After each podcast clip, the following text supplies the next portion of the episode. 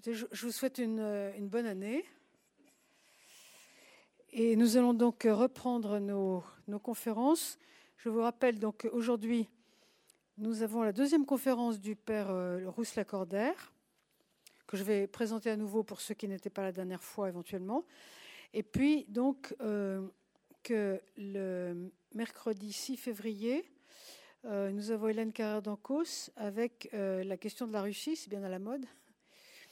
Euh, la rupture avec le soviétisme, en première conférence le 6 février, et le 27 février, la tension entre la modernité et la conscience russe. Je ne suis pas si sûre que Hélène Karadanko sera d'accord avec euh, ce que dit la presse en ce moment de la Russie, mais justement, ça sera très intéressant. Alors, ce soir, euh, j'ai le plaisir d'accueillir à nouveau le père Rousse Lacordaire, je vais vous donner quelques, détails euh, sur lui, parce que peut-être certains d'entre vous n'étaient pas là la dernière fois. Donc, euh, il, il, travaille beaucoup sur euh, la franc-maçonnerie et le christianisme, et c'est là-dessus qu'il a fait sa conférence la dernière fois, et puis sur l'ésotérisme, et c'est le sujet d'aujourd'hui. Il collabore à la revue des sciences philosophiques et théologiques, et il a publié un, assez grand nombre de livres, dont je vous cite euh, juste les, les, tout derniers, Magie euh, et la Kabbale à la Renaissance, chez Drose. Euh, un livre sur ésotérisme et christianisme qui sera tout à fait en lien avec la conférence d'aujourd'hui, au CERF, en 2007. et puis un livre avec Jean-Pierre Braque, Études d'histoire de l'ésotérisme, 2007 aussi, aux éditions du CERF. Donc voilà, je vous remercie de, de bien vouloir continuer, poursuivre sur euh, ce sujet et je vous donne la parole.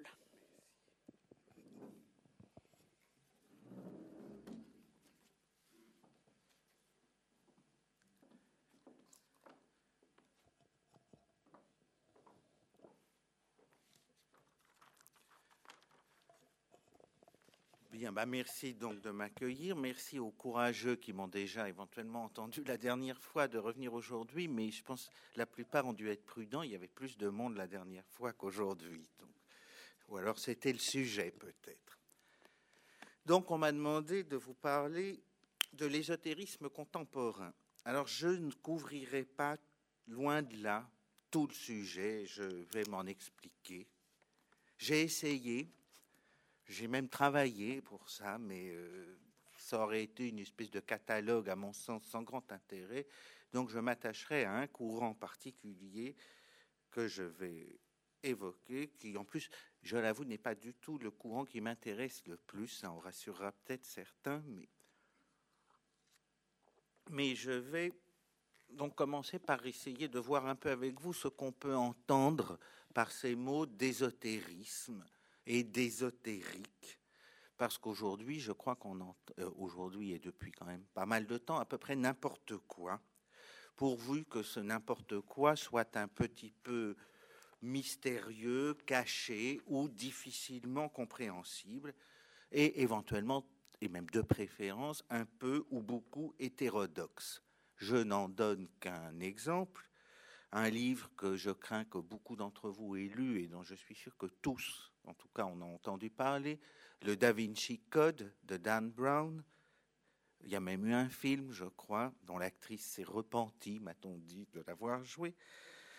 Et à propos de cet ouvrage, on a beaucoup parlé d'ésotérisme parce qu'il s'agissait d'une vérité sur Jésus. Alors pour ceux qui auraient pas eu la chance de ne pas lire le livre, c'est le fait que Jésus n'était qu'un homme et que de surcroît il était père de famille d'une vérité sur Jésus qui aurait été tenue secrète par ceux qui la connaissaient, soit que cela ait été menacé par cette vérité, les hommes d'Église, et tout particulièrement l'Opus Dei, qui apparaît-il était assez surpris d'apprendre qu'il y avait des moines chez eux, c'est ce que m'a dit quelqu'un de l'Opus Dei, donc soit parce qu'elle les aurait menacés, soit parce qu'au contraire, elle les aurait favorisés, et c'est ce groupement un peu mystérieux, mais pas tout à fait, qui s'appelait et qui s'appelle toujours le prieuré de Sion. Donc, et on a dit de ce livre que c'était un livre ésotérique ou sur l'ésotérisme. Et pourtant, le récit et le sujet de ce livre n'avait rien de véritablement ésotérique et non plus rien de véritablement neuf. L'auteur a d'ailleurs eu un procès qu'il a gagné, j'ai pas compris pourquoi, pour plagiat. Et donc, en tout cas, rien de véritablement ésotérique, parce que l'ésotérisme, ça n'est pas principalement ce qui est caché ou réservé à quelques-uns. Ce sont quoi, par exemple, le secret de la confession ou le secret de l'instruction ferait euh, soit de la confession, soit de notre système judiciaire un ésotérisme. Alors il est vrai que le secret de l'instruction n'est apparemment pas toujours très bien respecté, mais ça c'est autre chose.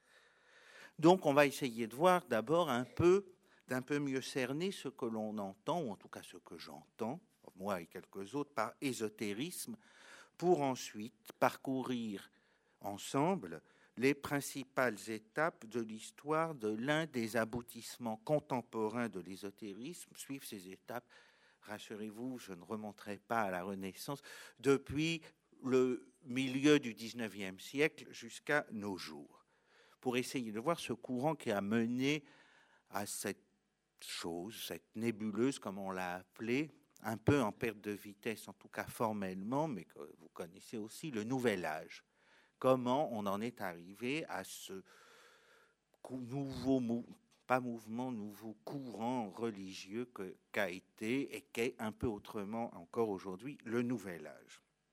Donc commençons par le mot, le substantif ésotérisme. C'est un substantif récent et français en plus au départ. Il apparaît, semble-t-il, en 1828, donc début 19e. Ce qui fait en plus que mon choix de commencer au 19e n'est pas aussi arbitraire qu'il en aura l'air. Et ce substantif ésotérisme a été assez vite et assez communément compris comme désignant une doctrine secrète réservée à un petit groupe d'élus. C'est d'ailleurs en ce sens que l'adjectif ésotérique, beaucoup plus ancien, y compris dans notre langue, euh, était compris. Donc une acception assez courante, un peu celle que j'ai évoquée en commençant, mais qui ne me paraît pas tout à fait pertinente, parce que ce que l'on s'accorde aujourd'hui à reconnaître comme ésotérique n'est pas toujours secret. Allez donc voir chez les libraires le rayon ésotérisme. Si c'est secret, peut-être que c'est pour moi qui sorte ce rayon quand j'arrive, mais j'en doute. Donc la doctrine n'est pas toujours aussi secrète qu'on le dit, et elle n'est pas toujours aussi doctrinale qu'on le dit. En tout cas, l'ésotérisme n'est pas une doctrine qui serait unifiée. En son sein, on rencontre des doctrines très diverses et même parfois opposées entre elles. Donc je vais adopter ici la description de l'ésotérisme qui a été faite par un de mes anciens professeurs, le professeur Antoine Fèvre de l'école pratique des hautes études, cette description, je dis bien pas, je ne dis pas définition, sinon il m'arracherait les yeux. Cette description est, je crois, aujourd'hui la plus communément admise, en tout cas, disons, dans les milieux de spécialistes de l'ésotérisme. Donc, selon cette description, l'ésotérisme est une forme de pensée qui est apparu comme tel et de manière relativement autonome à la fin du XVe siècle en Occident. Donc ça la situe déjà dans l'espace et dans le temps. Et cette forme de pensée est caractérisée par six composants. Il y a d'abord quatre composants essentiels, intrinsèques, qui doivent toujours être réunis pour que l'on se trouve effectivement en présence d'un ésotérisme. Et puis il y en aura en codicile, si je puis dire, deux autres. Donc ces quatre composants essentiels ou intrinsèques, le premier, c'est une théorie des correspondances.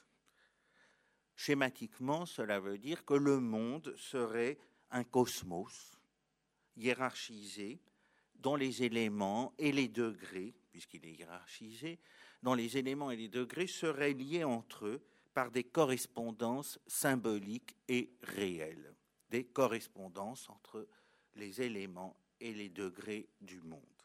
Ça, c'est la théorie des correspondances. Pardon. La, la, deuxième composante, c'est l'idée que la nature est vivante, non pas nécessairement au sens obvi du mot, mais ça voudrait dire qu'elle est animée par des forces, par une sorte de dynamique, de sympathie, d'attraction, de répulsion, etc. Une nature animée, disons. Troisième composante, une théorie de l'imagination, de l'imagination, pardon, et des médiations. Ça veut dire que l'homme posséderait en lui un organe ou une faculté qui lui permettrait de lire et de déchiffrer ces correspondances qui tissent la nature vivante. Chacune de ces correspondances devenant alors une sorte de médiation par laquelle l'homme pourrait remonter les degrés du cosmos jusqu'à leur sommet, voire passer au-delà de ce cosmos. Donc une faculté qui lui permettrait de déchiffrer ces correspondances et ainsi de grimper les degrés du cosmos. Et quatrième composante, la dernière essentielle, c'est ce qu'Antoine Fèvre appelait une expérience de la transmutation cette connaissance des médiations par l'imagination. Imagination, ne l'entendez peut-être pas, enfin, j'ai honte de parler comme ça devant des professeurs de philosophie, mais entendez-la au sens, par exemple, d'Henri Corbin, d'une espèce de faculté capable de lire, voire de produire des images, pas nécessairement la folle du logis, je crois que c'est Kant qui la caractérisait comme ça. Donc, c'est cette capacité de déchiffrement des, correspondances symboliques et réelles. Donc, cette connaissance des médiations par l'imagination transforme substantiellement celui qui connaît. C'est la transmutation. Dernière donc des quatre caractéristiques essentielles, et caractéristiques qui d'ailleurs est sans doute celle qui donne à l'ésotérisme d'être autre chose qu'une forme de philosophie spéculative, mais je ne vais pas m'étendre là-dessus. Et puis, outre ces quatre composants essentiels, il y en a deux non essentiels qui sont souvent, euh, souvent présents, mais qui ne sont pas nécessairement présents. Ces deux composants, le premier, c'est la pratique de la concordance, donc à ne pas confondre avec la correspondance, c'est la concordance, c'est l'idée qu'il y aurait entre les différentes traditions ou entre certains éléments des différentes traditions, il y aurait des ressemblances, des points communs qui permettraient d'associer, voire de fusionner ces traditions ou ces éléments pour retrouver le tronc commun à ces traditions. Pratique donc de la concordance qui peut pousser à son extrême jusqu'au syncrétisme. Et deuxième élément relatif, celui de la transmission. Un enseignement ésotérique n'est jamais tout à fait une innovation. Il est, ou en tout cas c'est ce qu'on dit, c'est tenant reçu d'un autre, quel que soit cet autre d'ailleurs, que ce soit une organisation ou une société, que ce soit des entités de toutes sortes, des maîtres, enfin peu importe, mais une transmission. Donc voilà les 4 plus 2, 6 éléments qui caractérisent la forme de pensée ésotérique. Après cette petite et ennuyeuse introduction, on va rentrer un peu plus dans le vif du sujet. C'est-à-dire au XIXe siècle, donc en sautant allègrement le XVIe, le XVIIe et le XVIIIe. Au XIXe siècle, l'ésotérisme entre dans une période de profonde mutation d'un triple point de vue, ou de trois points de vue. D'un point de vue, pourrait-on dire, sociologique, d'un point de vue épistémologique et d'un point de vue religieux. Il change d'un point de vue sociologique parce que l'ésotérisme, qui jusqu'alors concernait quand même plutôt, disons, j'aime pas le mot, mais les classes supérieures, cet ésotérisme maintenant au XIXe se popularise très largement et ne touche pas, disons, qu'un public cultivé. Il se transforme aussi, l'ésotérisme, d'un point de vue sociologique, parce qu'il adopte, à partir du XIXe siècle, les perspectives empiriques et positivistes qui étaient celles des sciences d'alors. C'est-à-dire qu'il substitue un monde régi par la causalité mécanique à un univers de participation symbolique et réelle qui était celui de l'ésotérisme jusqu'à ce XIXe siècle. Donc, un ésotérisme qui adopte, peut-être mal, mais qui en tout cas prétend adopter les positions des sciences de son temps, empiriques et positivistes.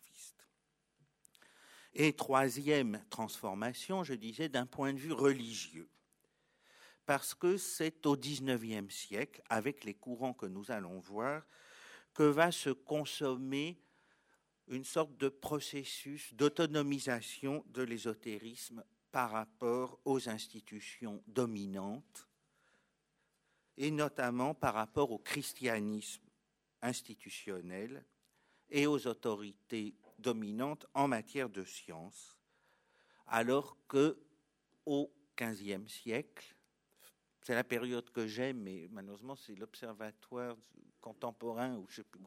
Donc au XVe siècle, c'est plutôt au sein ou en marge de ces institutions qu'était né l'ésotérisme, là, au XIXe, il s'en démarque très nettement et ces institutions se démarquent aussi de lui très nettement. C'est ce que nous allons voir.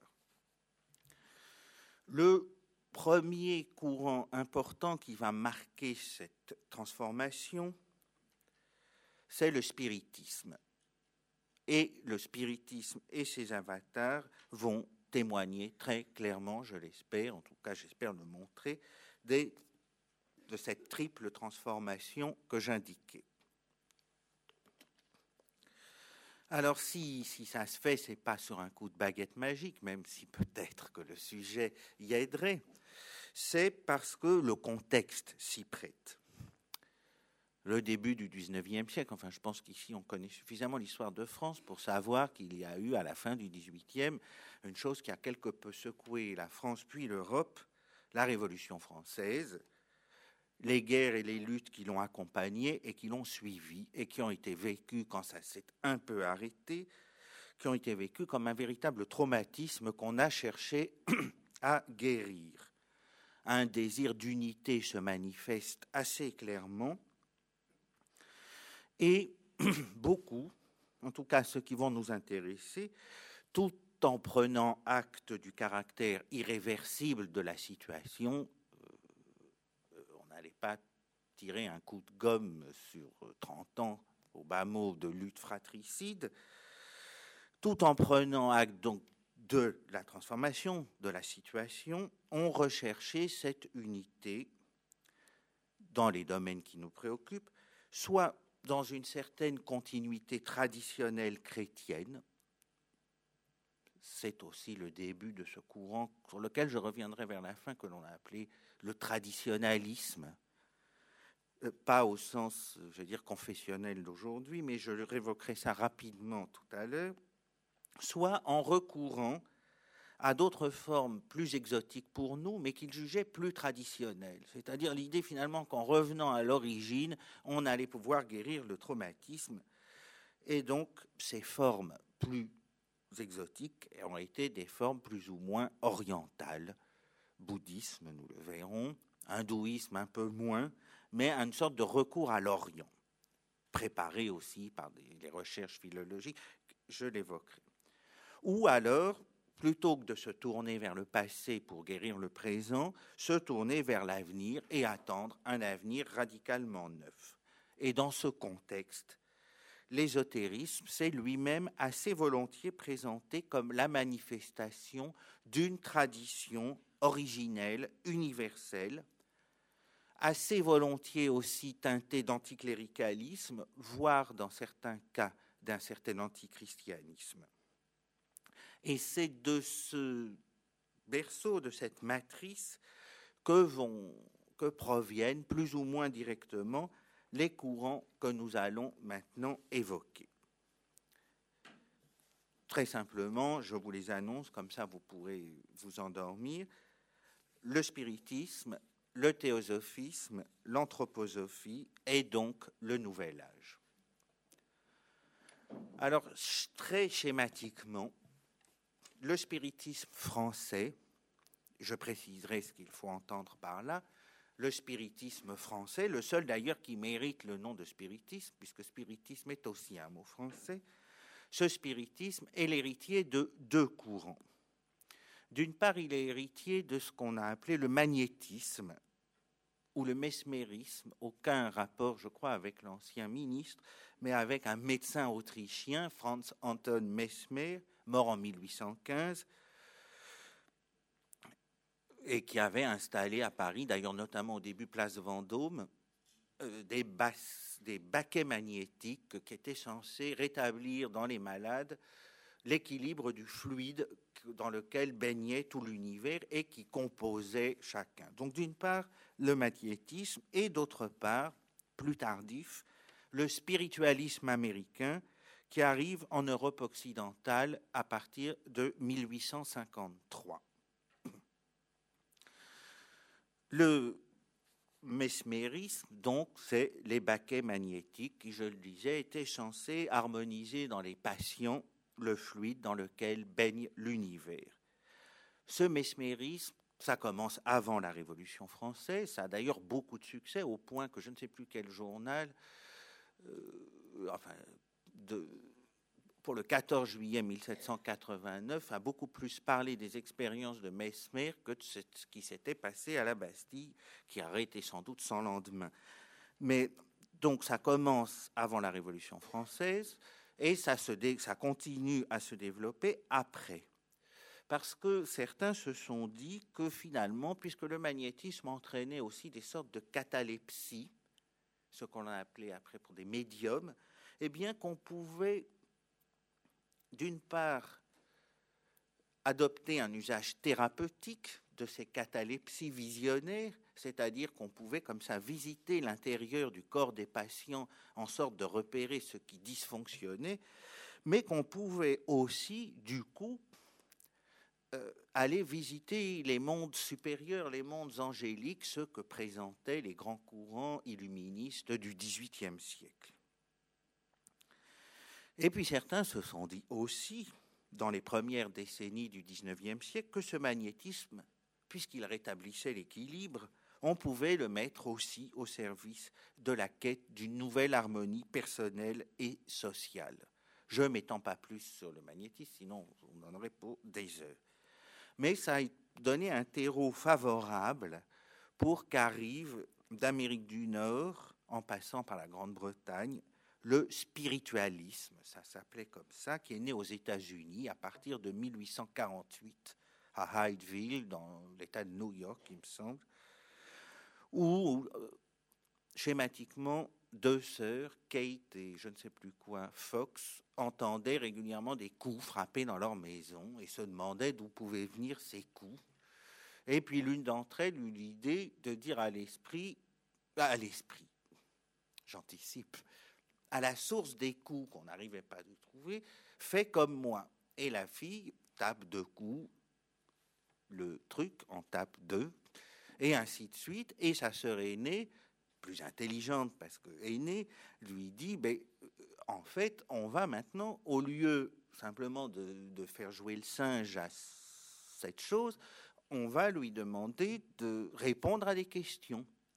Et comme ça, en lui posant des questions, du genre si c'est oui un coup, si c'est non deux. Je crois que c'était d'ailleurs ça le code qu'elles avaient adopté, Kate et sa sœur dont j'ai oublié le nom, à apprendre que c'était un esprit d'un, je crois, d'un, comment on appelle ça, une sorte de voyageur de commerce qui avait été assassiné et caché, enfin son cadavre caché dans le dans la cave, on l'a d'ailleurs retrouvé.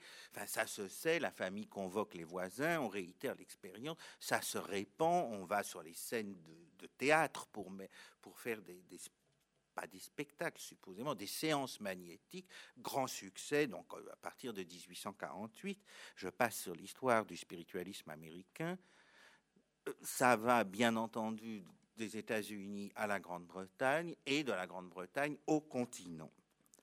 Et là, grand, grand succès.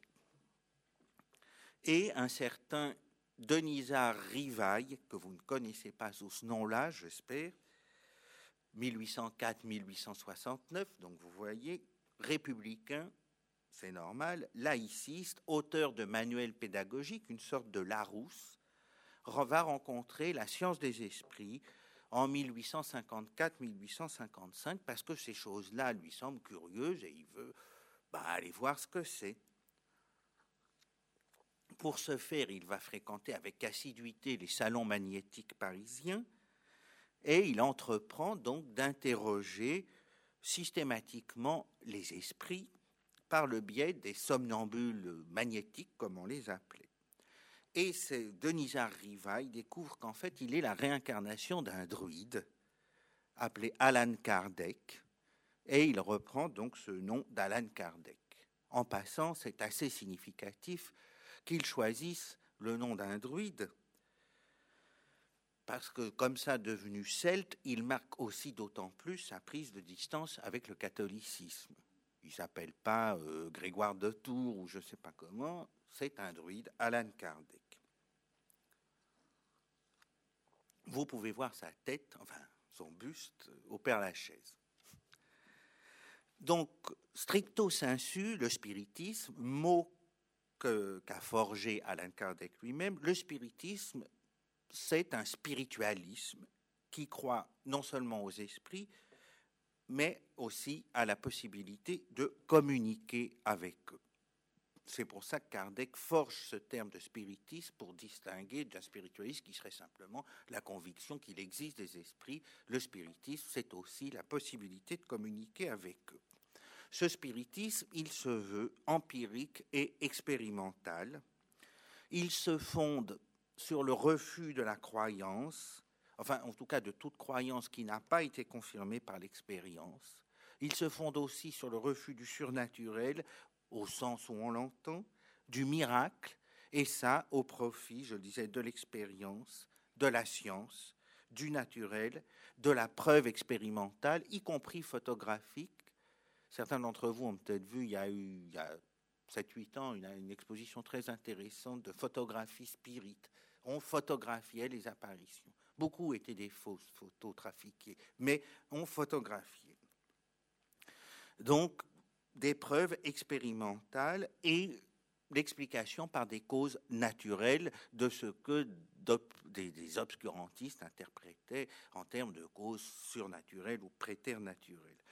Donc un spiritisme qui est d'une certaine manière une religion scientifique, un spiritualisme qui est finalement assez largement matérialiste et dont les deux concepts majeurs sont la possibilité d'étudier objectivement l'esprit, c'est une de ces notions principales, on peut étudier objectivement l'esprit, et si on le peut, c'est parce que l'esprit a d'une certaine manière une dimension matérielle et que la matière a d'une certaine manière une dimension spirituelle. Donc il y a une sorte, comme on dirait maintenant, d'interface entre le spirituel et le matériel, ce que les spirites appellent le périsprit, mais je ne vais pas rentrer dans les détails, qui rend possible une étude objective de l'esprit. Et l'autre notion, c'est l'idée qu'il y a une réincarnation progressive, que la réincarnation est un processus continu, sans chute possible, processus continu d'un progrès ininterrompu, progrès intellectuel et moral qui résulte du passage par des existences successives. Si on se réincarne, c'est pour grimper. On ne redescend pas.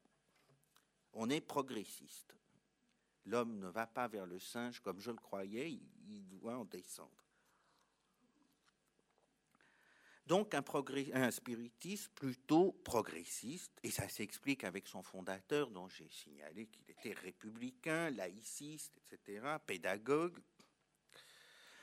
Mais ce spiritisme va rencontrer un problème précisément dans son progressisme même il y a un dilemme fondamental et constitutif que le spiritisme ne parviendra pas à résoudre et qui a été une raison de son déclin.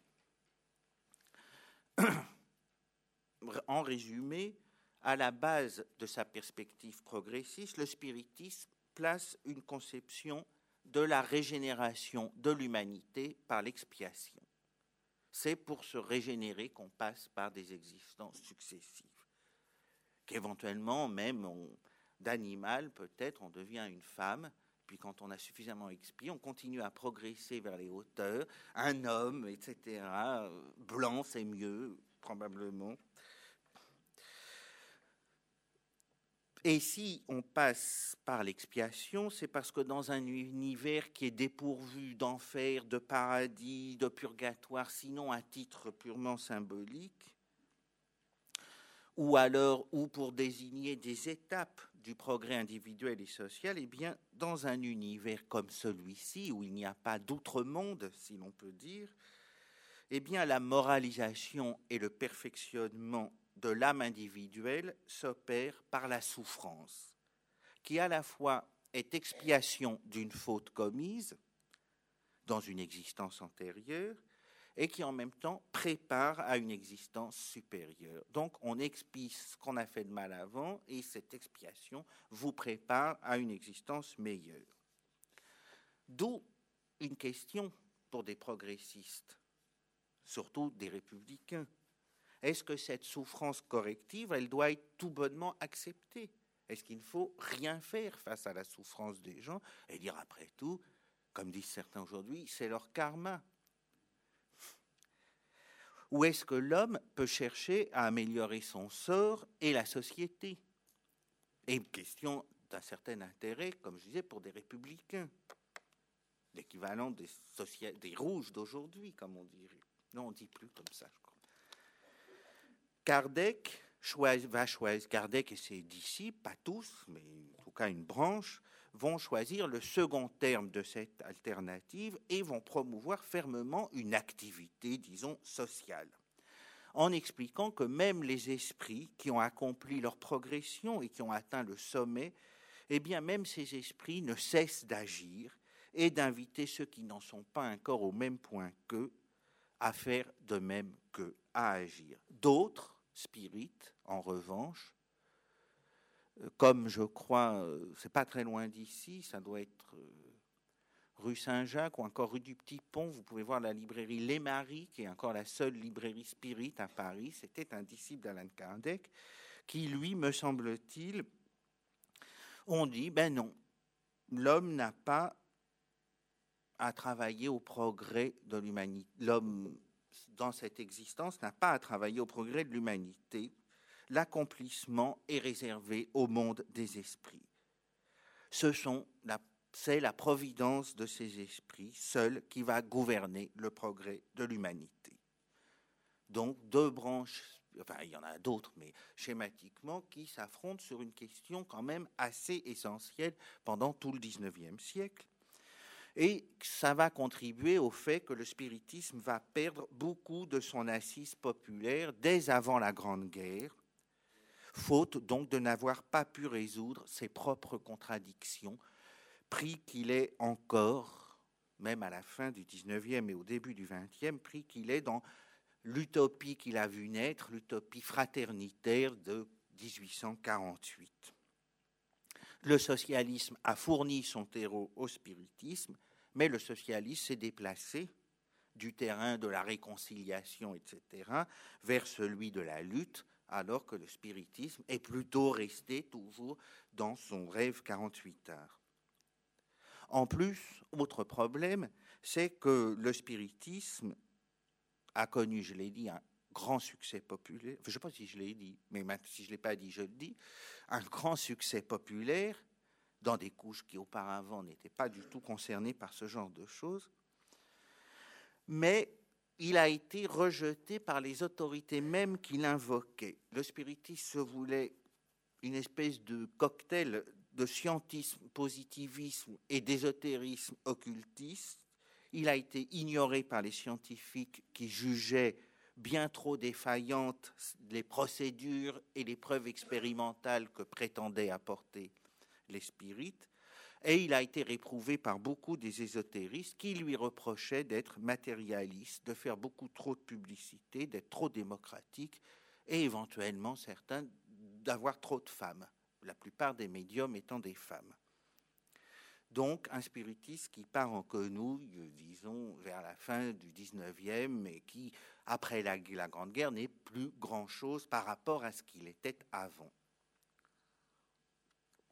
Alors le relais du spiritisme va être pris, si l'on peut dire, par la Société théosophique, qui a été créée en 1875 aux États-Unis par une dame, Elena Petrovna Blavatsky, née en Ukraine en 1831 et morte 60 ans plus tard en 1891. On l'appelle plus communément Madame Blavatsky, qui a longtemps exercé comme médium et qui va fonder la société théosophique. Cette société, elle n'a pas été, enfin cette société ou ces sociétés, parce qu'elle a connu scission sur scission, mais disons, la société théosophique et ses diverses variantes n'ont jamais été un mouvement de masse. Mais elle a constitué, pourtant, elles ont constitué un événement assez déterminant de l'histoire de l'ésotérisme contemporain. Parce que comme le spiritisme l'avait fait au milieu du, 18e, du 19e siècle, pardon, la société théosophique, ou le théosophisme, disons, va jouer 25, à partir de 25 ans plus tard un rôle assez unificateur par les ponts qu'il va jeter entre les cultures et les milieux et les frontières, qu'elle rendait toujours plus fluide, voire qu'elle effaçait. Comme le spiritisme, le théosophisme va associer ou vouloir associer science et religion. Comme le spiritisme, il va accorder une large place aux femmes sa fondatrice, est une femme, était une femme. Le, le théosophisme a aussi une perspective ou une perception, disons plutôt, évolutionniste de l'histoire et des incarnations. Et avec cette perception évolutionniste, ça se passe à peu près à l'époque de Darwin, donc c'est pas absolument pour rien. D'ailleurs, Madame Blavatsky détestait Darwin. Mais euh, cette perspective évolutionniste va faire que, par le biais de la réincarnation, que vont être atténuées les frontières, pour prendre un terme à la mode, entre les genres et entre les classes aussi. Autre caractéristique de ce théosophie, c'est qu'il affirme une sorte de révélation primordiale et donc il réunit les religions et entend réconcilier l'Orient et l'Occident. Surtout en acclimatant d'ailleurs des idées orientales ou prétendument orientales en Occident. Ça a été un des facteurs importants d'un certain orientalisme, disons, en Occident. Ensuite, toujours facteur d'union, par les liens que la société théosophique tisse avec la plupart des organisations plus ou moins occultisantes de l'époque. Quelqu'un me parlait tout à l'heure d'une obédience maçonnique, le droit humain, qui a été extrêmement marqué à ses débuts par les perspectives de la société théosophique. Et quand je dis extrêmement marqué, c'est le moins qu'on puisse dire. Donc, la société théosophique a formé une espèce de milieu par lequel ça tombera pas plus bas. Si, je peux toujours tomber plus bas, mais c'est très bien là-bas. La société donc a formé une espèce de milieu par lequel les principaux représentants des occultistes de la belle époque sont passés, se sont rencontrés. La société théosophique, aujourd'hui, dans sa branche principale, parce qu'il y en a d'autres, est aujourd'hui donc présente dans une cinquantaine de pays et compte plus de 30 000 membres, ce qui n'est pas énorme sur une cinquantaine de pays. Alors, quels sont les grands axes de ce théosophisme? C'est d'abord un syncrétisme en matière religieuse et un syncrétisme qui doit beaucoup aux travaux scientifiques de comparatisme religieux qui étaient alors en vogue et que Madame Blavatsky connaissait d'ailleurs assez bien donc un syncrétisme en matière religieuse qui se voulait assez large et englobant au départ et qui a quand même assez vite tourné à l'exclusion presque complète du christianisme au profit des seules religions orientales. Ensuite, deuxième point, ou deuxième axe, euh, étayer cette promotion du syncrétisme religieux sur une sorte de philosophie éternelle, de tradition pérenne qui aurait été présente dans la diversité des cultures, des religions, des philosophies, des races, sans qu'aucune de ces religions, philosophies, races ou cultures n'ait véritablement le pas sur les autres. Cette tradition, appelons-la comme ça, passe par une lignée de maîtres avec lesquels il est possible d'entrer en contact à distance. Madame Blavatsky rentrait en contact dans l'astral, comme elle disait, avec des mahatmas euh, de toutes sortes qui l'enseignent. Et cette tradition est foncièrement évolutionniste. L'histoire est celle d'une succession des univers, des âges, des civilisations et des vies de l'homme, succession où s'opère à travers les cycles une spiritualisation progressive qui remonte comme à rebours la décadence de l'esprit dans la matière. Et dans cette perspective-là, les incarnations successives sont nécessaires parce qu'elles permettent un perfectionnement de l'âme par l'expérience. À la fois, elles ne sont pas bonnes parce qu'elles sont une descente de l'esprit dans la matière, mais en même temps, au bout du compte, elles sont positives parce qu'elles permettent un perfectionnement de l'âme qui va pouvoir se spiritualiser davantage.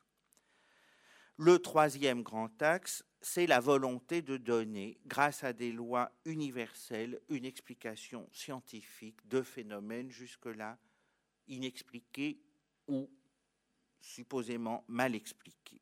Donc, une explication globale, universelle, scientifique, qui tend à un certain rationalisme religieux.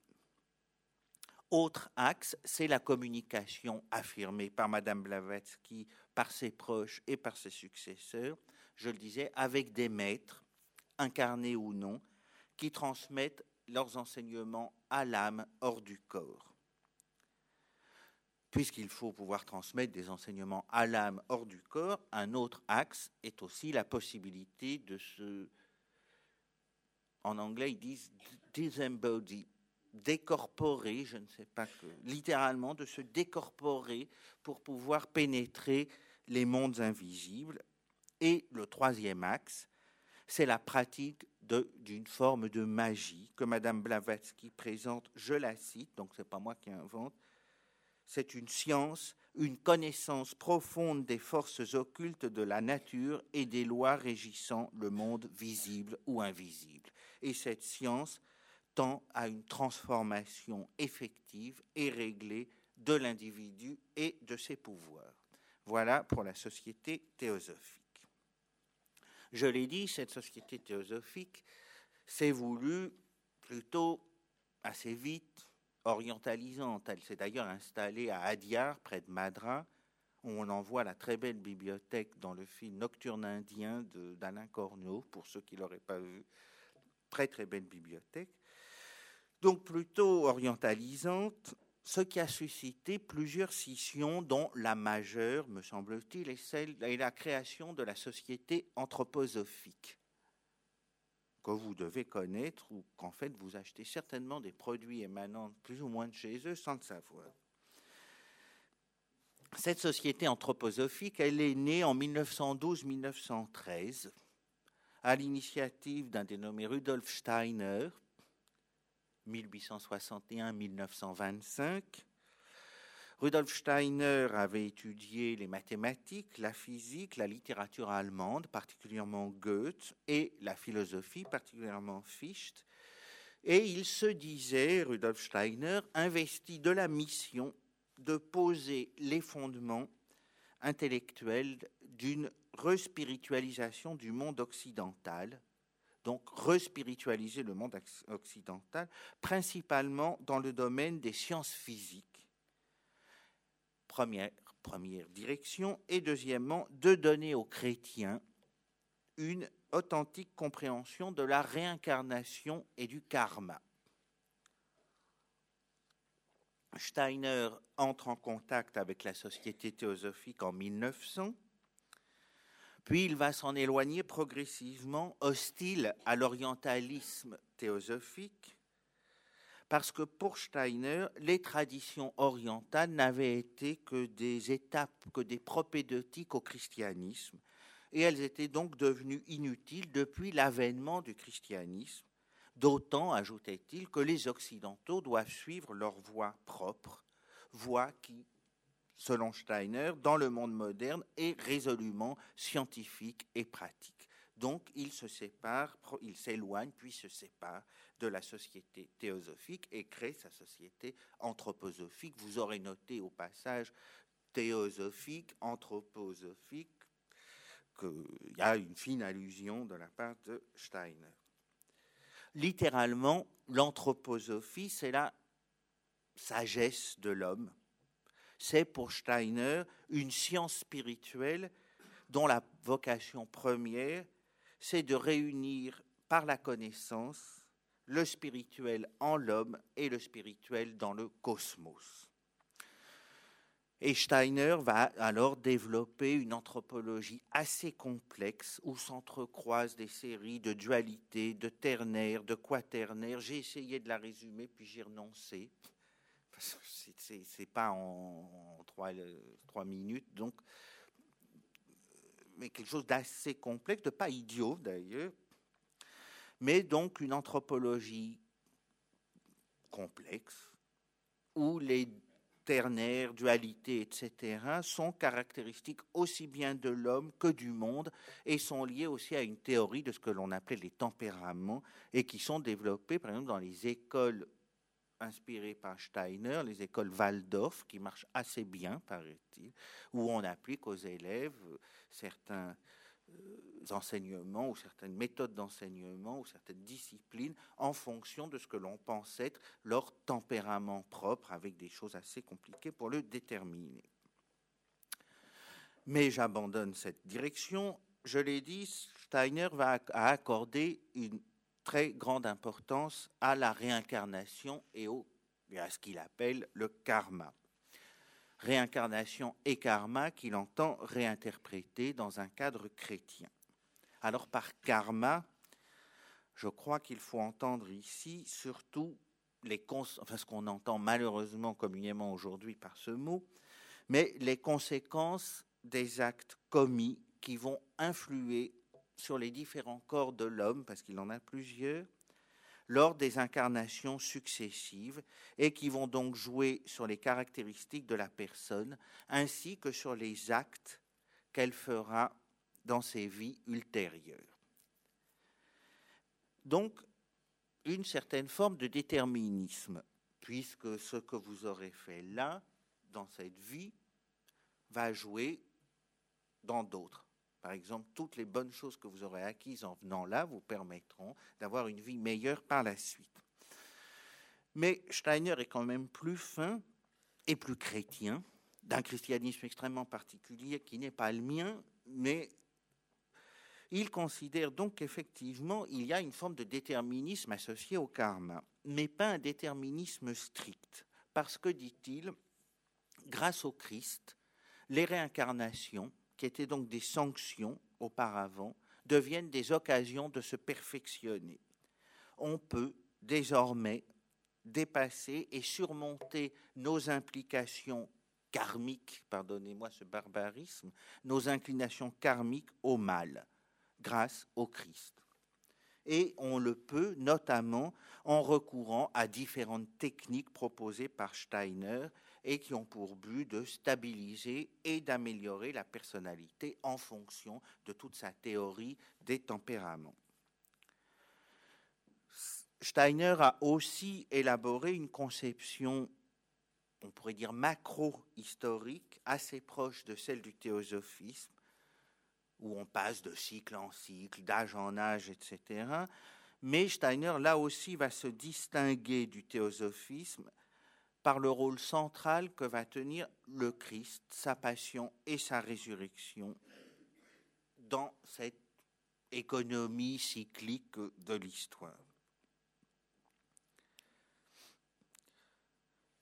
Euh, je, je ne m'étends pas beaucoup plus sur Steiner, sinon pour souligner que hors des milieux strictement anthroposophiques, et il y en a, les conceptions de Steiner ont connu et connaissent encore du succès dans l'éducation, comme je l'ai dit avec les écoles Waldorf, et dans le monde de l'écologie avec ce qu'on appelle l'agriculture biodynamique, et qui est tout à fait issue euh, de manière très explicite d'ailleurs, des théories de Steiner. Donc ça n'est pas quelque chose qui est purement euh, euh, cantonné à un tout petit milieu de fidèles.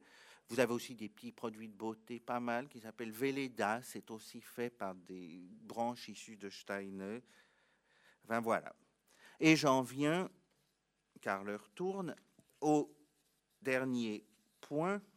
Comment de tout ça, spiritisme, euh, théosophisme, anthroposophie, on arrive au nouvel âge. J'ai dit tout à l'heure que ça n'était pas de manière quantitative que le théosophisme a été influent, que l'importance du théosophisme n'est pas tant quantitative que dans son influence, qu'il a, il a conduit tout droit au nouvel âge, dont les principaux et premiers représentants sont pour la plupart issus de groupes ou de mouvements issus de la société théosophique c'est assez clair pour plusieurs, qui l'ont dit d'ailleurs tout à fait en retraçant leur parcours. Il est très facile pour l'historien, ou même simplement pour le lecteur de ces gens-là, de voir qu'ils ont tous, ou quasiment tous, parmi les premiers, Alice Bailey, Marilyn Ferguson et d'autres, qu'ils sont passés par des mouvements issus plus ou moins directement de la société théosophique ou et de l'anthroposophie. Alors le nouvel âge, c'est un phénomène assez difficile à appréhender en raison de sa diversité et de sa fluidité. On a parlé, euh, l'expression avait du succès, de nébuleuse à son propos.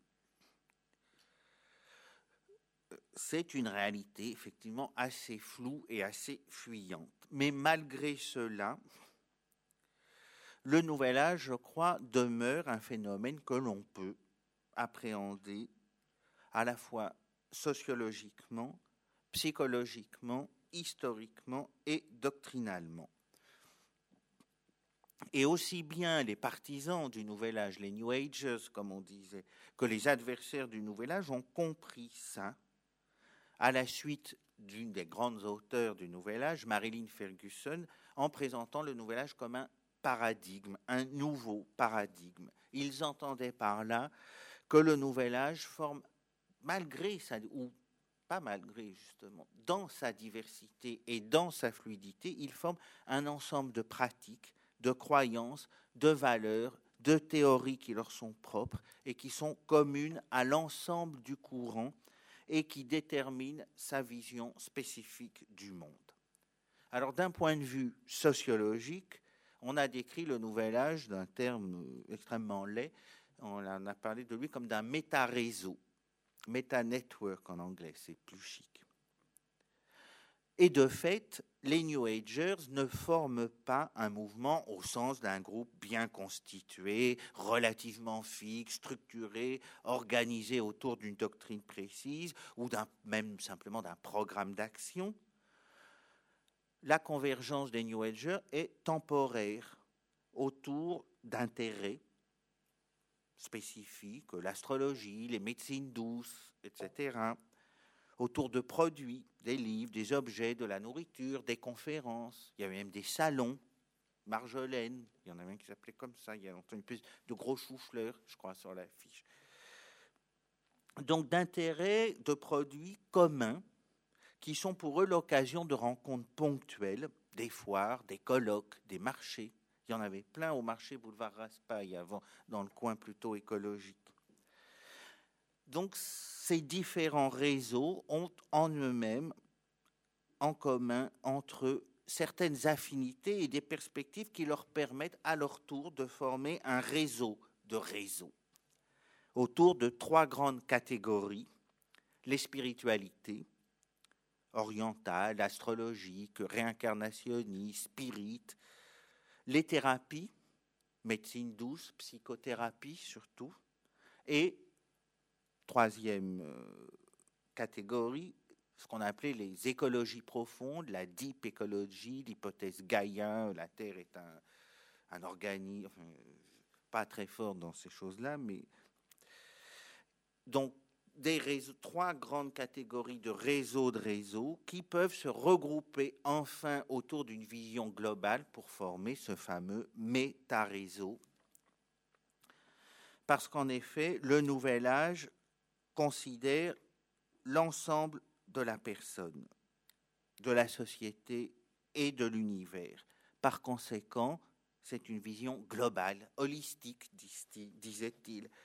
Donc, par conséquent, le New Ager doit être tout à la fois concerné par les spiritualités, les thérapies et les écologies. Et cette structure en méta-réseau se traduit par ce qu'on a appelé, on aime bien l'anglais, un shopping around, je ne sais pas comment dire en français, enfin on fait ses courses en piochant à droite ou à gauche. Euh, donc des courses quoi, où chacun puise où il l'entend, de quoi alimenter sa recherche dans tous les domaines.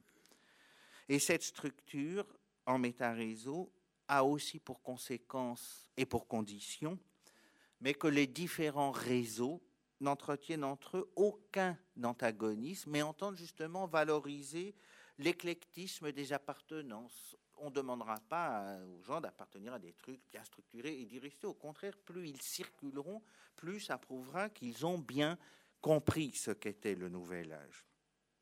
Donc ça, c'était le point de vue, disons, sociologique. Le point de vue psychologique présente deux caractéristiques principales. C'est d'abord, comme son nom l'indique, New Age, nouvel âge, on attend un âge nouveau un changement de paradigme avec le sentiment que cet avènement de l'âge nouveau est imminent, voire déjà commencé. Il y avait des grandes théories sur la masse critique qui ferait passer d'un paradigme obsolète à l'autre. Et la deuxième caractéristique psychologique, c'est la perspective globalisante d'un nouvel âge le changement de paradigme doit être total et global. Et un changement dans un domaine particulier va affecter l'ensemble, c'est ce qu'ils appelaient le holisme. D'un point de vue doctrinal maintenant, les New Agers ne partagent pas une doctrine commune, mais ils partagent une même attitude qui repose sur un principe épistémologique relativiste que l'on peut résumer et qu'ils résumaient eux-mêmes à chacun de faire sa vérité. Il s'agit de créer sa réalité à partir de l'expérience personnelle, de valoriser justement l'expérience, est vrai ce qui est vécu et ce qui est ressenti comme, ça doit être leur vieux côté heideggerien, comme authentique. Il ne s'agit pas que ce soit vrai, il s'agit que ce soit ressenti comme authentique. D'où l'opposition nette du Nouvel Âge aux religions instituées, et cela au profit des spiritualités. Ce qui est recherché dans l'expérience, c'est une alternative spirituelle aux religions dominantes, en fait à la religion occidentale dominante en Occident, le christianisme. Ce dernier n'est éventuellement acceptable que comme un christianisme ésotérique assez loin de d'un ésotérisme chrétien authentique.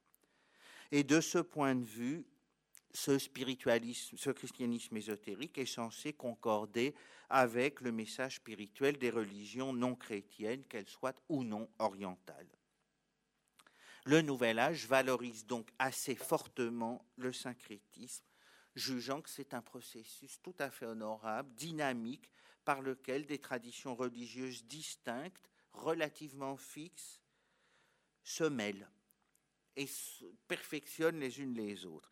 Et ce syncrétisme, au bout du compte, est censé restituer la vraie religion en rendant à l'essence intérieure de chaque religion sa fluidité. Et ce relativisme volontarisme en réconciliant ou en pensant réconcilier de l'intérieur les contraires, permet au Nouvel Âge d'être une pensée et une pratique fondamentalement alternative. Le Nouvel Âge se veut alternative.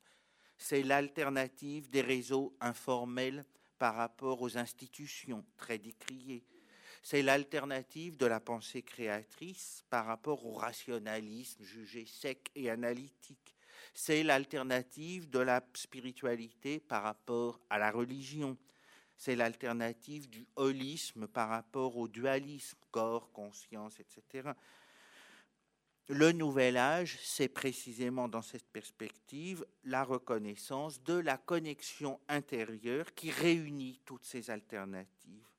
Car de même que le New Ager appartient au méta-réseau, au réseau de réseau de réseau, si l'on peut dire, et pas seulement à l'un ou l'autre des réseaux, le nouvel âge, lui, est la prise de conscience que l'ensemble de ces alternatives forment un paradigme qui est, lui, alternatif, qui est celui, le nouveau paradigme qui devait advenir. De fait, dans cette perspective, la vision du nouvel âge s'insère bien dans la forme de pensée ésotérique telle que je l'ai décrite au début, mais elle en transforme assez considérablement la portée. Parce que quand le Nouvel Âge critique le dualisme et le réductionnisme moderne, il le fait sur des principes qui sont ceux-là même de la rationalité moderne. Le Nouvel Âge adopte les idées orientales, supposément, mais dans la mesure où ces idées entrent dans le cadre de la, de la pensée occidentale. Par exemple, la réincarnation est tout à fait recherchée comme une survie, alors qu'aller demander à un hindou, si vous voulez, je vous en apporterai, j'en ai chez mes amis, euh, pour eux, la réincarnation, c'est un enchaînement auquel il faut échapper. Ils adoptent une forme d'évolutionnisme spirituel, la réincarnation encore comme processus positif d'évolution. L'idée que Dieu va émerger dans la conscience au terme d'une longue évolution de l'homme, l'attente millénariste de l'âge d'or du Verseau, donc évolutionniste, ce n'est pas une idée très ancienne. Ils adoptent, je ne vais pas m'étendre là-dessus, surtout que leur tourne, la causalité instrumentale. Ils psychologisent la religion et sacralisent la psychologie. Autant de choses qui font que leur critique du monde moderne est en fait éminemment moderne. Et tout ceci qui fait que le nouvel âge critique la modernité dans les termes d'un ésotérisme, mais d'un ésotérisme sécularisé et qui implique à la fois, et ça va être ma conclusion, rassurez-vous, des ruptures et des continuités avec ces courants qui l'ont précédé immédiatement, particulièrement le spiritisme et le théosophisme. Les continuités, je les évoque euh, rapidement le refus du dualisme entre loi naturelle et intervention surnaturelle, c'est la même chose. La recherche de concilier science et religion et le même souci, dans la même perspective, de substituer à la participation ancienne la causalité mécanique. C'est aussi autre continuité un optimisme assez volontiers millénariste et la croyance en la responsabilité de l'homme quant à son progrès, d'où d'ailleurs un certain individualisme. Et c'est l'idée d'une convergence fondamentale des religions, volontiers associée, je l'ai dit, à une idée syncrétiste et de fraternité universelle, et c'est enfin l'influence des religions orientales. Quant aux discontinuités, c'est surtout les courants qu'on a vus, spiritisme et théosophisme, ils entendaient rendre scientifique la religion. Le New Age entend beaucoup plus, d'une certaine manière, rendre religieuse la science. Les courants anciens, à l'exception du spiritisme, valorisaient le cachet, l'occulte, le nouvel âge prône le dévoilement. Avec l'âge nouveau, tout ce qui était caché depuis la fondation du monde va être révélé. Ce qui est nouveau aussi, c'est la synthèse entre psychologie et religion. C'est normal, ça s'explique aussi par l'émergence, que je connais mal, mais des, grandes disciplines de, de, psychothérapie et autres. Et ce qui est nouveau aussi par rapport au courant que j'ai évoqué, c'est le refus de groupes et d'organisations constitués. Et je donne ma vraie conclusion maintenant, parce que j'arnaque toujours les gens en ayant deux, mais elle sera courte. Le Nouvel Âge a été à son apogée pendant les années 1980. Depuis, il a apparemment décru. Même une de ses figures majeures, qui était David Spangler, a contesté ce qui était un des plus importants fondements du Nouvel Âge, l'idée qu'on allait transformer globalement la culture et le monde, ce changement de paradigme. Et il n'y a plus grand monde, et pas seulement dans cette salle, je pense aujourd'hui, pour se dire New Ager. Est-ce que ça veut dire que le Nouvel Âge a disparu?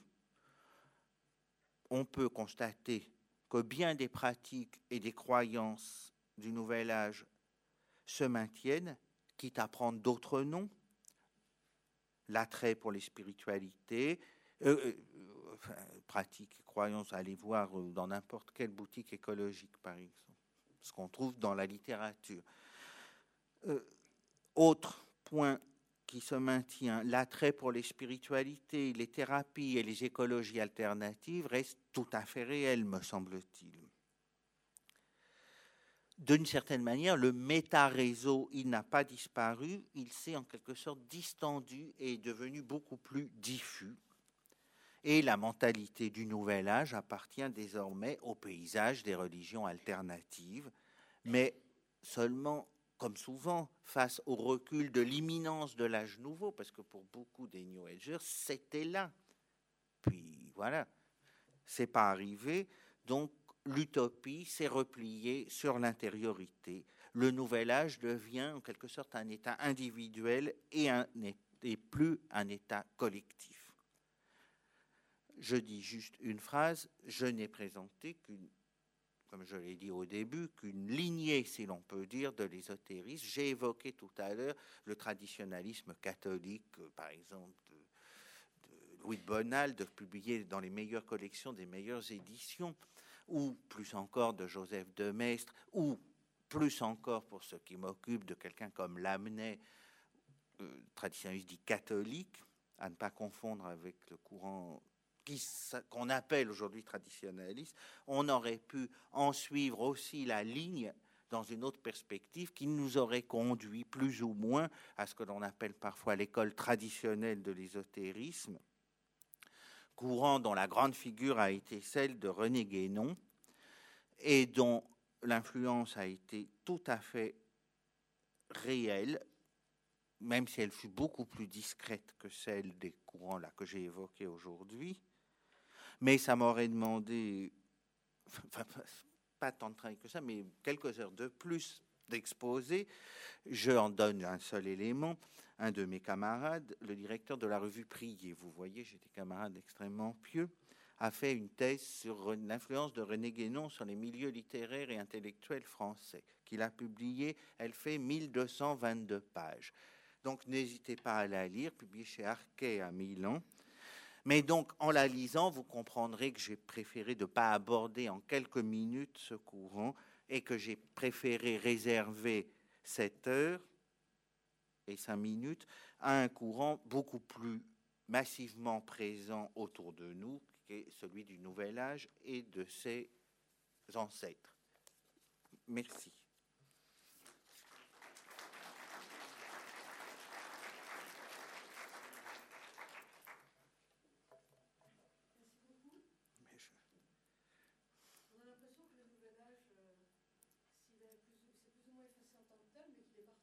Oui. L'idée, il, est plus diffus. Oui, il me semble.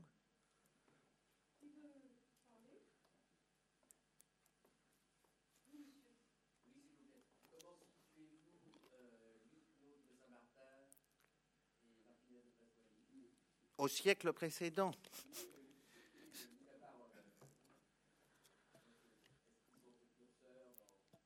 Ils sont. Enfin, je connais beaucoup moins bien Martinez de Pasquali, que je trouve très difficile à lire, que Louis-Claude de Saint-Martin. Ce sont deux, pour ceux qui ne seraient pas très au fait de ce genre de choses, ce sont deux, des grandes figures de ce qu'on appelait la théosophie ou l'illuminisme français de la enfin français Martinez de Pasquale était sans doute portugais mais euh, de la fin du XVIIIe siècle avec un Martinez de Pasquale plutôt judéo-chrétien un Louis-Claude de Saint-Martin plus catholique je crois ils sont d'une certaine manière ils ont d'ailleurs été les courants issus d'eux, mais immédiatement à la fin du XVIIIe, très intéressés par Mesmer.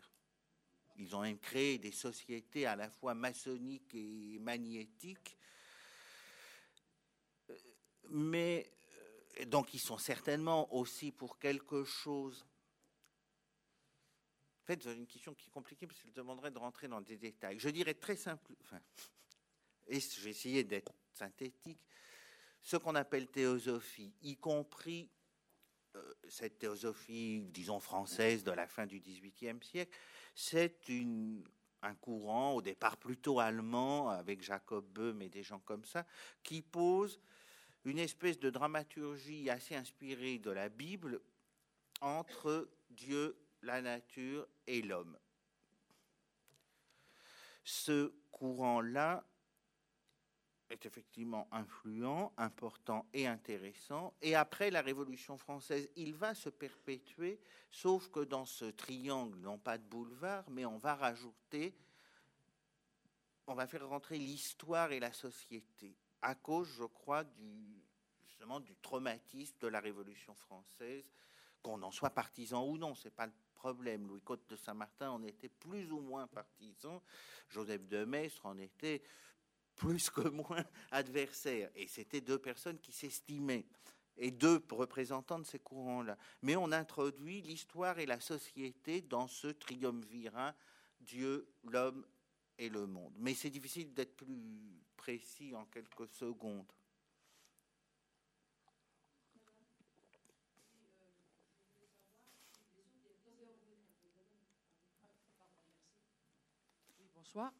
Je voulais savoir si l'ésotérisme n'a pas conduit à la formation de sectes et si la scientologie n'est pas issue de l'ésotérisme aussi.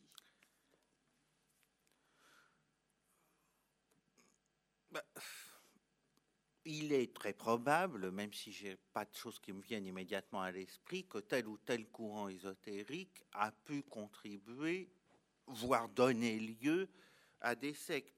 Si, j'en ai même une qui me vient tout à fait à l'esprit.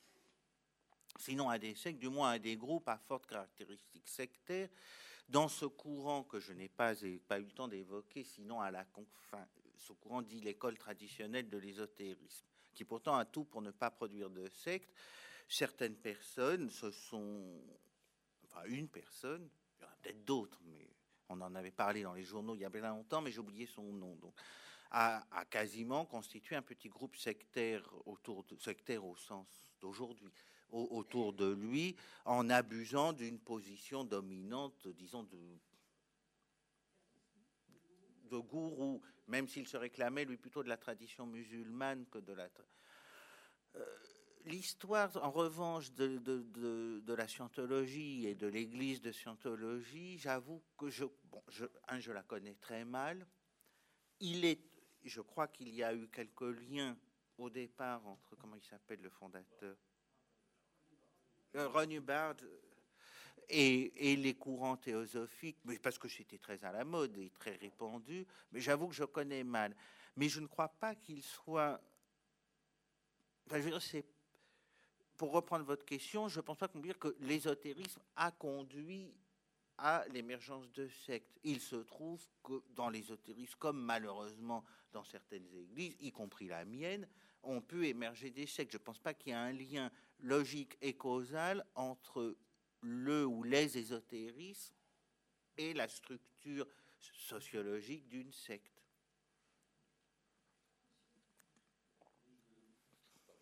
Je voulais dire, l'ésotérisme, en fait, est vieux comme le monde que chaque religion a sa part d'ésotérisme. Je pensais, entre autres, entre autres, parce qu'il y a beaucoup d'exemples, la cabale juive au Moyen Âge et toutes les sectes gnostiques qui ont pullulé dans les premiers siècles de notre ère, euh, euh, grosso modo. Qu'est-ce que vous en pensez? Ah oui, non, alors... Les... Et puis tout le symbolisme qui a les cathédrales et, sont truffées de symbolisme. Oui, en tout cas, prenons un cas plus avéré que les enfin plus avéré, plus évident que les cathédrales. Effectivement, l'émergence de la Kabbale euh, en France du Sud, puis en Espagne, etc. Euh, c'est pour ça que j'ai bien dit que je prendrais le terme ésotérisme dans un sens plus. Également, oui, ou certaines branches du, du, du, du soufisme. Mais suivant mon honorable professeur Antoine Fèvre, qui s'est beaucoup posé la question, et je trouve que la description qu'il donne, elle ne me satisfait pas pleinement, mais j'en ai pas trouvé de meilleure.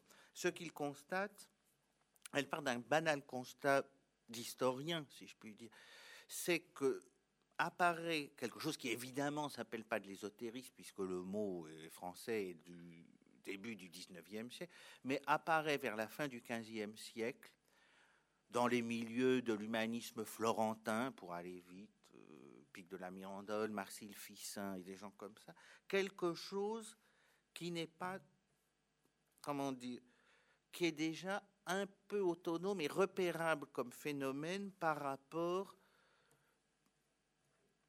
qui n'est pas hors du christianisme, mais qui se distingue par exemple de, de la théologie ou de la philosophie chrétienne. Et de ce qu'on appelait les philosophes naturels, disons, qui étaient plutôt euh, les précurseurs des théories scientifiques en allant extrêmement vite dans cette définition, et qui apparaît là dans ce contexte bien précis, effectivement, et qui va d'ailleurs se nourrir, c'est un des points que qui m'intéresse le plus, par exemple de la cabale juive. Mais la cabale, elle, est parfaitement et est restée globalement parfaitement intégré au judaïsme courant, j'allais dire. Comme le soufisme, j'ai quelques amis soufis, euh, ça ne pose, ça, fait plus ou moins aujourd'hui, parce qu'il y a des courants très anti-soufis euh, dans, dans l'islam, mais le soufisme est quand même une branche reconnue de l'islam. C'est en ce sens-là que je le délimitais. Mais ça ne veut pas dire que certains éléments caractéristiques de la forme de pensée ésotérique n'existaient pas auparavant, voire même leur réunion, simplement, ils étaient intégrés dans des ensembles plus vastes et non discernables, enfin non discernables, euh, comme tels.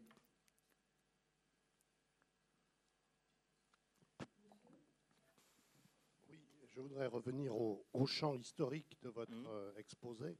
Je vous remercie d'avoir fait cette présentation assez schématique de quatre courants euh, qui, qui amenaient à faire un rapport avec l'état des sciences et des techniques à l'époque. Mmh. Vous avez fait une allusion à l'usage de la photographie chez les spirites. On pourrait parler après de toutes les inventions des différentes formes de, de radiation, de rayons, qui ont créé par métaphore beaucoup de spéculations. Mm. Et à, l'époque contemporaine, avec le New Age, le développement de l'informatique. Et le monde de l'informatique, et évidemment, le New Age ne se comprend dans son méta-réseau que par l'informatique. Mm. Et est-ce que vous pourriez développer un petit peu cet aspect de, de, reflet de technique ou de, euh, d'une part? Et deuxièmement, j'aurais une deuxième question. Vous nous avez présenté tous ces mouvements euh, comme se développant, puis en quelque sorte s'étiolant, presque par euh, fin de génération. Euh, or, ces mouvements ont aussi été combattus. Mmh. Est-ce qu'il n'y aurait pas lieu de parler un petit peu de ceux qui ont combattu ces mouvements? Alors, pour le premier point, j'avoue que je n'y avais pas pensé. Non, mais au rapprochement, non, non, mais honnêtement, et je le regrette, vous auriez tu juste me le dire après. Non, mais entre effectivement les réseaux informatiques, le développement d'Internet, qui est, je suis pas très fort en informatique, mais je crois à peu près contemporain. Euh, parce qu'il y a d'autres cas, un des plus rigolos, enfin rigolo, on ne va peut-être pas évoquer ça ici, l'orgone bleu de Reich qui recherchait l'énergie sexuelle euh, avec des théories assez surprenantes en photographiant les gens, euh, notamment lui ou ses amis, pour voir émerger. Et, les théories de Reich, par certains côtés, bordent l'ésotérisme. Mais la question, effectivement, de l'Internet, j'avoue que je n'y avais pas pensé. Mais que ça me semble, effectivement, une piste à, creuser. Et ah oui, vais chercher la deuxième question, les gens qui les ont combattus, euh, l'Église catholique a été assez vite, enfin, disons, officiel. Le magistère de l'Église catholique s'est assez vite opposé au spiritisme en lui reprochant d'être trop démocratique, la présence massive de femmes, beaucoup plus que le côté euh, euh, dire invocation, c'est pas le mot, mais enfin, dialogue avec les. Et puis un peu les arnaques qu'il y avait, tout à fait reconnaissable. Il s'est aussi opposé, Rome s'est aussi opposé à la société théosophique, mais sans donner. Simplement, il était interdit d'y appartenir, de propager ses doctrines et de lire ses livres, mais sans donner l'argumentaire. Mais je pense que la simple étude de la société théosophique le donne.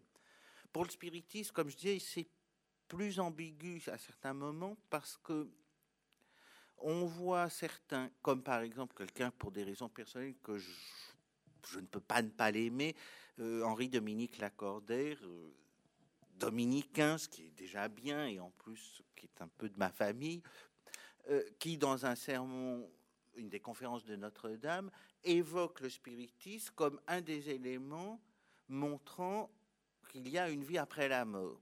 Du coup, un spirit dont le nom m'échappe, là, euh, se réclame de l'accordaire, le cite abondamment simplement, sauf que l'accordaire dit que les pratiques spirites ne sont en aucune manière à suivre et que la doctrine générale du spiritisme, n'y adhère pas. Simplement, il dit, ben voilà, ce phénomène-là nous tendrait à nous montrer qu'il y a bien une vie après la mort. Mais il y a aussi des positions plus ambivalentes et il y a eu pas mal de spirites aussi ben, catholiques ou se réclamant du catholicisme, même si ça a plutôt été des courants, disons, au XIXe siècle, de gauche. Ce qui d'ailleurs est intéressant quand on voit aujourd'hui des gens accuser l'ésotérisme. Déjà, l'ésotérisme, ça ne veut pas dire grand-chose. Euh, D'être un truc, un repère de néo-nazis et autres. Son émergence moderne est plutôt dans des milieux euh, très à gauche pour l'époque. Et donc, dans les critiques politiques, effectivement, les adversaires, ça a joué aussi à, à, la fin du 19e, non plus là les critiques d'institutions religieuses, mais de politiques qui jugeaient grosso modo que ça détournait des véritables combats que la gauche devait mener, et réciproquement, on le voit dans certains ouvrages, la critique de ces choses-là comme étant des trucs de dangereux révolutionnaires. Un livre pas inintéressant, même si c'est un roman, là-dessus, c'est le roman d'Umberto Eco, dont je le non, le, truc de Prague, là. Non. Oui, alors, le pendule. Mais le tout dernier, le testament de Prague, qui est sur les textes. Le, le cimetière de Prague, oui. Qui est sur le, le, les parcours des textes antisémites. Ça mêle aussi les milieux occultistes. Et c'est assez. En plus, je n'ai pas une passion pour Eco, mais c'est pas mal. du tout.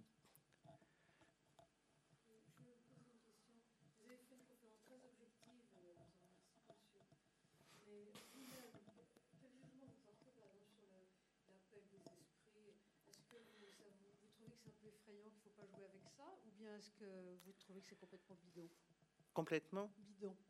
Ah, bon, déjà, ce, tous les courants que j'ai décrits, je n'ai aucune sympathie pour eux. Je le précise très clairement. L'autre que j'ai pas simplement évoqué, j'aurais quelques attaches plus, plus sentimentales avec eux. Mais euh, spontanément, ma, ma, pas argumentée, je pense pas que ce soit quelque chose d'absolument anodin. Mais euh, bon, voilà. Euh, y compris, euh, encore que je l'ai jamais fait, mais à un moment on jouait, adolescent, à, des, des eh ben pas moi, vous peut-être. Mais, non mais je n'aurais pas beaucoup d'arguments. J'ajouterais par ailleurs que le courant que je n'ai fait qu'évoquer à la fin, celui plus ou moins issu même de, René Guénon, est un courant extrêmement hostile. Le mot théosophisme, je l'ai emprunté à René Guénon pour distinguer de la théosophie qu'évoquait par exemple monsieur tout à l'heure avec Louis-Claude de Saint-Martin et Martin de Pasquale, mais est un courant extrêmement hostile et au spiritisme et au, au théosophie, sur lesquels il a, écrit L'erreur spirit et le théosophisme, histoire d'une pseudo-religion.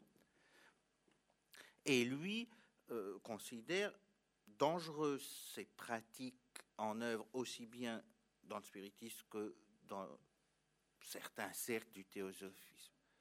Et d'ailleurs, ça a un intérêt finalement, je suis en train de me dire, ça montre aussi là que, les, comme je disais, que l'ésotérisme n'est pas une doctrine unifiée, puisqu'on peut trouver des courants extrêmement adversaires, et il y en aurait encore d'autres, mais.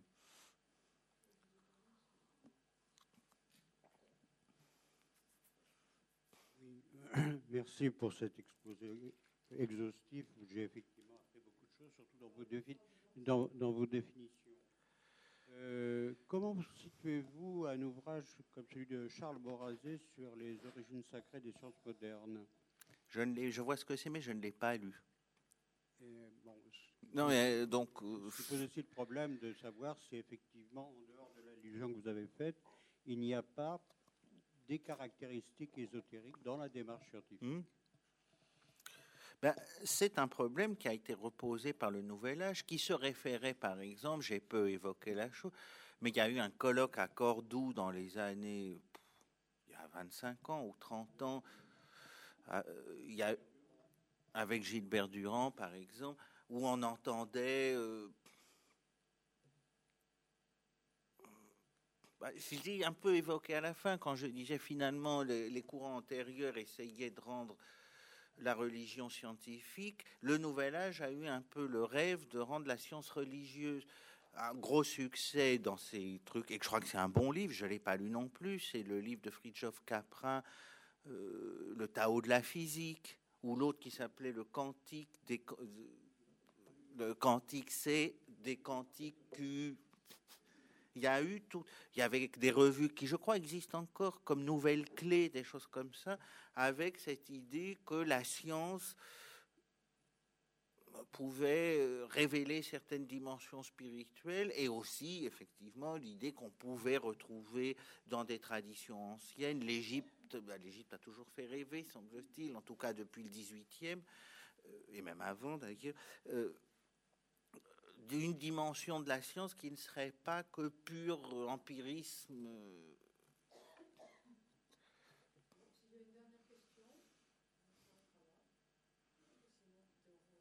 Ben, je vous remercie.